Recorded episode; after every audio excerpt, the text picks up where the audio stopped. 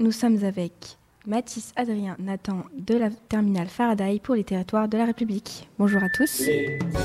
Bonjour. Bonjour. Bonjour à tous et merci à la radio de B de nous accueillir aujourd'hui pour que l'on vous présente les grands enjeux des territoires ultramarins français avec Adrien, Mathis et moi-même Nathan. Grâce à son héritage colonial, la France dispose de territoires, départements, régions d'outre-mer et collectivités d'outre-mer dans de nombreuses mers et dans tous les océans. Grâce à ces territoires, la France a une place stratégique dans le contrôle des mers et des routes maritimes, lui donnant la possibilité d'intervenir rapidement aux quatre coins de la planète et lui offrant la deuxième zone économique exclusive du monde.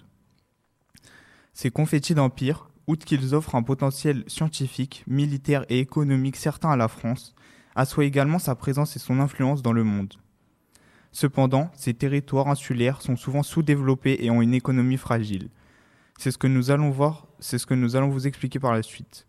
Mathis va vous parler de l'insularité et de la distance et des difficultés pour ces dromes à réaliser des projets.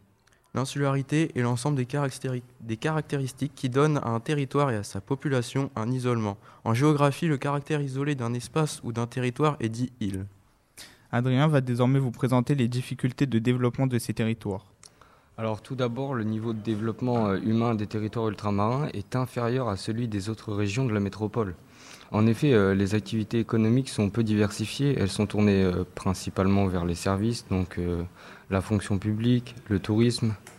Ces territoires sont peu industrialisés et leur agriculture est en crise.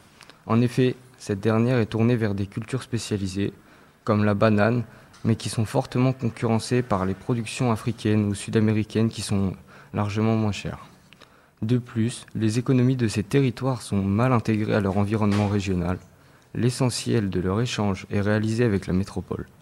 Par exemple, 75% des bananes produites en Martinique et en Guadeloupe sont écoulées sur les marchés de la métropole. Ils sont donc dépendants économiquement de la métropole et bénéficient également d'aide de l'Union européenne en tant que région ultra-périphérique c'est-à-dire des, territoires localisés hors du continent européen et marqués par des difficultés économiques. En effet, les raisons du sous-développement, la, la raison du sous-développement la plus commune est l'isolement, l'éloignement variable selon la situation des territoires. La rupture physique nécessite une adaptation de modes de transport avec des coûts plus onéreux.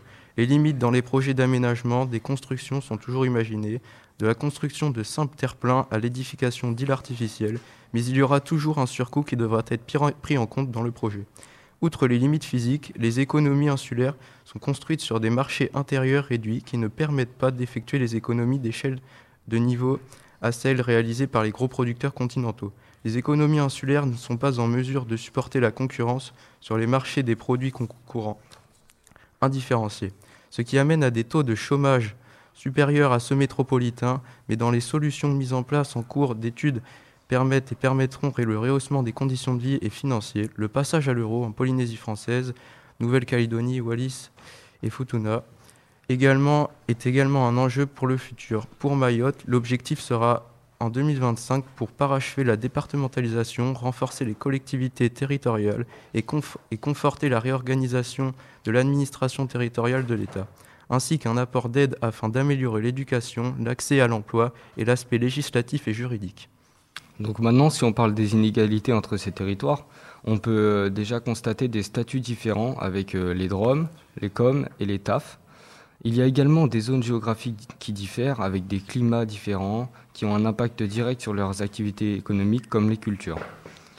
Euh, désormais, on va regarder ces inégalités sous un angle avec la France. Donc on constate une densité de population qui est bien inférieure à celle de la France. Par exemple, Mayotte, qui est une DROM, a une, densité de population de environ 500 habitants par kilomètre carré.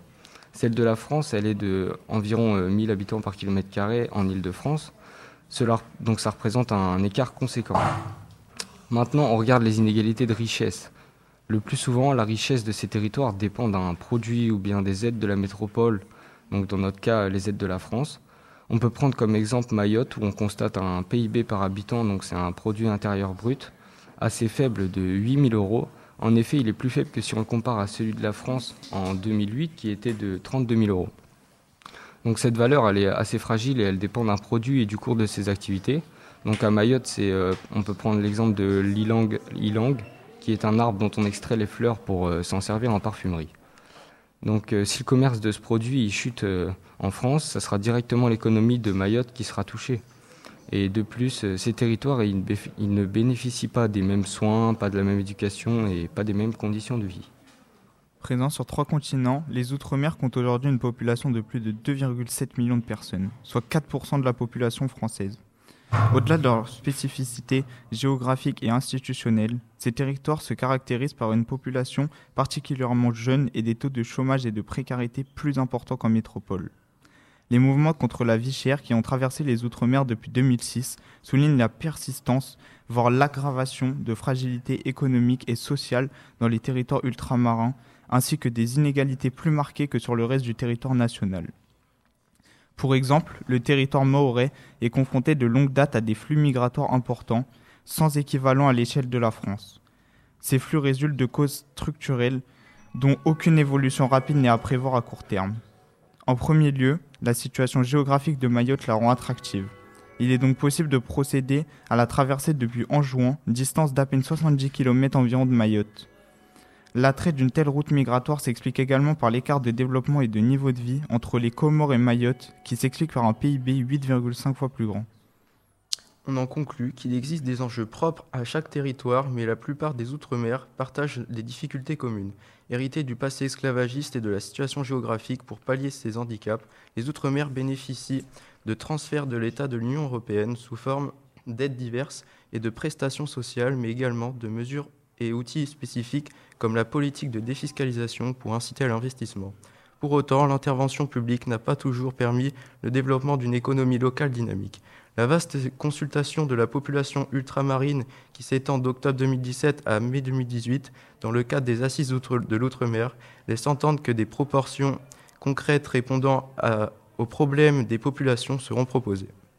Merci à tous de nous avoir écoutés et passez une bonne journée sur Radio 2B. Merci. Merci au terminal Faraday pour ces informations. Dring, dring Allô? C'est l'équipe du morning. De 7h à 9h, avec l'équipe du morning, on, vous met de bonne humeur.